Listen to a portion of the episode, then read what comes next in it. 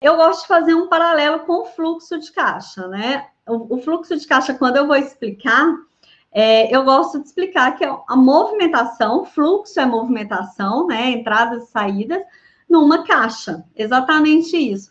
Então, essa caixa pode ser banco, pode ser o seu ponto de venda, pode ser até o, o embaixo do colchão, que seja, mas é uma caixa. Então, eu analiso por caixa.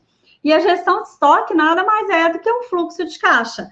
Você imagina aí que você tem um espaço físico para esse, esse estoque, e isso é importantíssimo, gente, tentar centralizar todo o estoque no mesmo lugar. Eu já tive clientes em que cada tipo de peça era num lugar diferente, e aí isso dava um retrabalho e uma, uma dificuldade muito grande, uma improdutividade até, para quem fazia essa gestão é, conseguir manter o controle.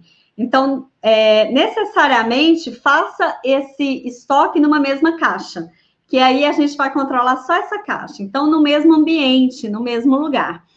E aí, assim como o fluxo de caixa, a gente vai ter no decorrer do mês, né, entradas provenientes de compras ou de fabricação e saídas provenientes da, da venda desse produto.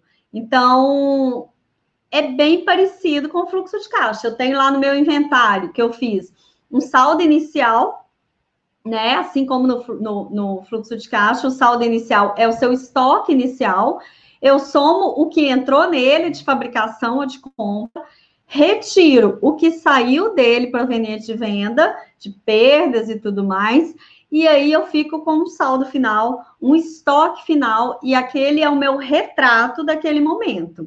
E aí, esse retrato de tempos em tempos tem que ser confrontado com a realidade física.